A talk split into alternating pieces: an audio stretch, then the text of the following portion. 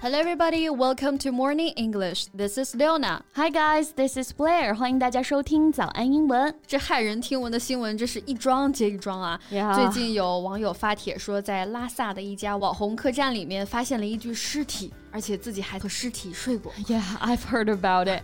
After smelling a strange smell, he changed his room. They didn't recognize like there was a body under the bed until the police came to investigate the case at the midnight. 啊，说起来还是一身的鸡皮疙瘩。没错。Even someone questioned the authenticity of the incident.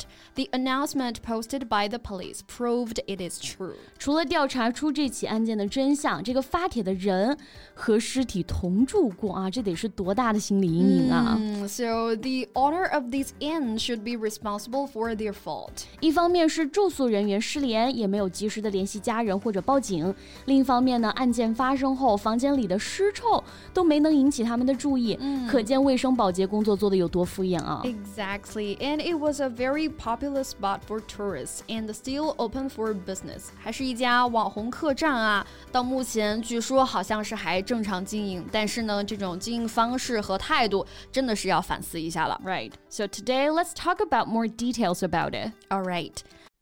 相信大家一看到这则新闻标题的时候，都是不寒而栗的感觉啊。Hearing such a piece of news sends shivers down my spine. Same here. So send shivers down someone's spine，指的就是让人产生恐惧啊、紧张这种强烈的感觉。那 shiver 指的是颤抖的动作，spine 意思是我们的脊柱、脊椎的意思。那害怕的时候就会颤抖嘛，所以我们用这种生理上的反应来表示不寒而栗的这种感觉。对，再去看这家。家客栈的照片，可能都会打寒战了啊。This creepy old house is sending shivers down my spine. Yes, a creepy house. If something or someone is creepy, it means it is strange or unnatural and making you feel frightened. 在口语当中呢，creepy 这个词也很常用啊，就表示很恐怖、很诡异的这种感觉。Right. So can you remember the creepy smile of 张子枫 in the movie Detective Chinatown？、Oh.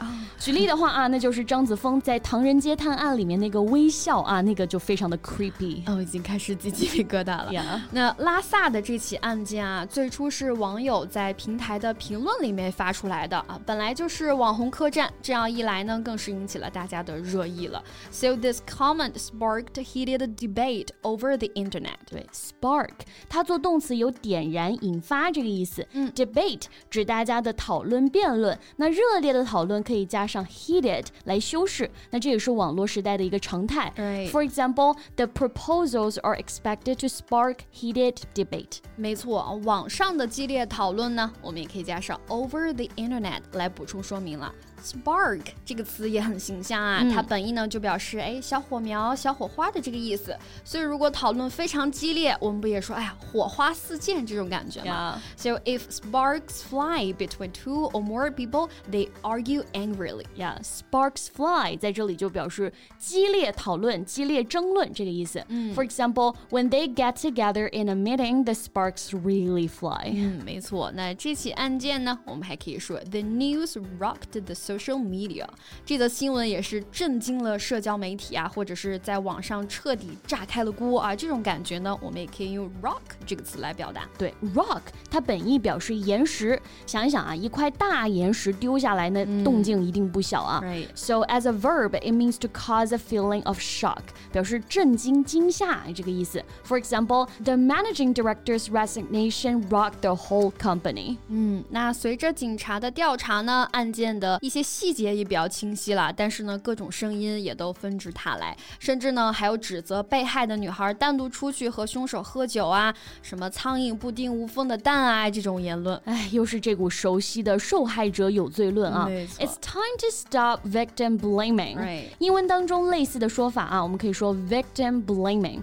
Victim 是受害者，blame 表示责怪嘛，那受害者有罪论也就是责怪受害者了，我们就可以用 victim blaming。来表示，嗯，or victim condemnation，还可以和 condemnation 这个词啊表示谴责、严厉指责的这个意思，也可以来表示受害者有罪论这个意思。对，错的永远都只是施暴者，而不是受害者。现在除了严查凶手，这家客栈也是备受争议。无论是对被害女生还是后来的房客，都应该有一个交代啊。啊。So now the families of the victim ask them to be held accountable. Right, so hold accountable 表示追究责任的意思哈。Account 这个词呢，做名词有理由、解释的意思，加上 a b l e。able 这个形容词的后缀就表示对什么负有责任，应该做解释的这个意思。所以 hold accountable 就表示哎， 你要为什么什么负责了。对，要注意用法和意思啊。嗯、For example, they hold employees accountable for their behaviors。要负起责任的这个对象啊，放在 hold 的这个后面。呃，所以呢，这个被动语态也是比较常见的用法了。For example, someone must be held accountable for the killings。但是现在客栈一直在逃避责任啊，受害者家属的声明当中呢，也是不断的要求客栈给一个合理的解释和说明。没错，They keep calling the person in charge to account. Call to account，也就是站在被害者的角度要求说明、问责这个意思。嗯，那最近呢，其实也是爆发了各种的公共事件啊，比如因为排队啊、高铁上的噪音啊这些问题激化了矛盾。但是呢，还是提醒大家，出门在外呢，尽量啊不要和人轻易的发生冲突。不是认怂啊，是对自己生命的负责。没错，Life is the core issue we should be most concerned about. Peace and love. Okay, that's all about our today's podcast and looking forward to seeing you in the comments. All right, thanks for listening, and this is Leona. This is Blair. See you next time. Bye. This podcast is from Morning English. 学口语就来早安英文。